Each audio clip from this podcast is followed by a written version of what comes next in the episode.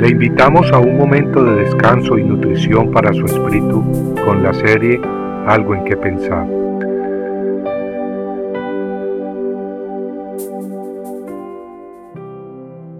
Humillado delante de Dios. Ciertamente no hubo ninguno como Acab que se vendiera para hacer lo malo ante los ojos del Señor, porque Jezabel su mujer lo había incitado. Primera de Reyes 21-25.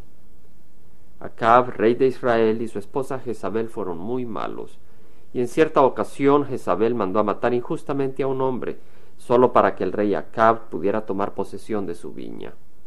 Pero Dios ve todo, y vio el asesinato que habían cometido contra Nabot para robarse su viña.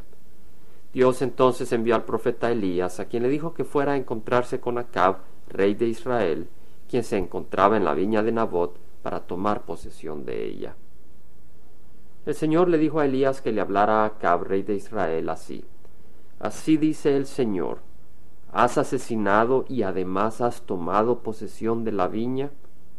También le hablarás diciendo, Así dice el Señor, en el lugar donde los perros lamieron la sangre de Nabot, los perros lamerán tu sangre, tu misma sangre. Elías añadió hablando en nombre de Dios, He aquí, traeré mal sobre ti, te barreré completamente y cortaré de Acab todo varón, tanto siervo como libre en Israel.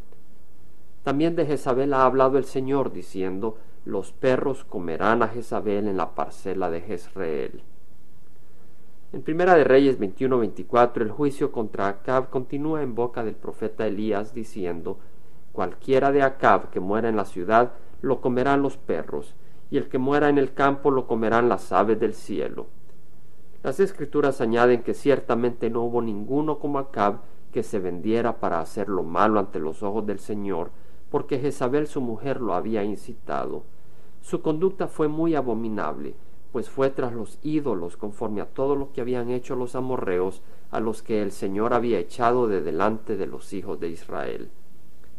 Vemos pues que acá fue un rey muy malo, un hombre que se dejó influenciar por su mujer idólatra y asesina, un rey que había hecho pecar al pueblo de Dios y había provocado la ira del Creador.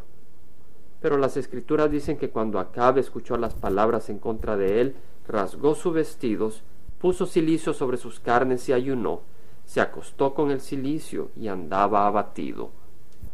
El cilicio era un saco áspero y muy incómodo de usar.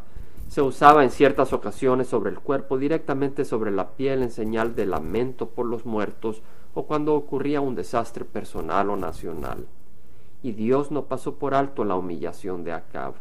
Es más, el Señor le dijo al profeta Elías, ¿ves cómo Acab se ha humillado delante de mí? porque se ha humillado delante de mí, no traeré el mal en sus días, pero en los días de su Hijo traeré el mal sobre su casa. Amigos, si Dios nota la humillación de un hombre tan malo, idólatra y asesino como Acab, ¿acaso no escuchará la voz quebrantada que sale del corazón arrepentido de sus hijos? En primera de Juan 1.9 leemos la palabra de Dios dirigida a toda aquella persona que ama a Dios y que arrepentido de sus pecados quiere recibir el perdón y la sanidad espiritual.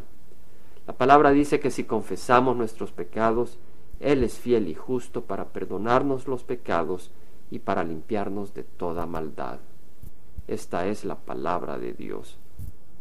Compartiendo algo en que pensar, estuvo con ustedes Jaime Simán. Si usted desea bajar esta meditación, lo puede hacer visitando la página web del Verbo para Latinoamérica en www.elvela.com. Y el Vela se deletrea E L B de verdad E donde también encontrará otros materiales de edificación para su vida. Puede también escribirnos a El Vela Pio Voz 1002 Orange, California 92856 Estados Unidos. Dios le bendiga.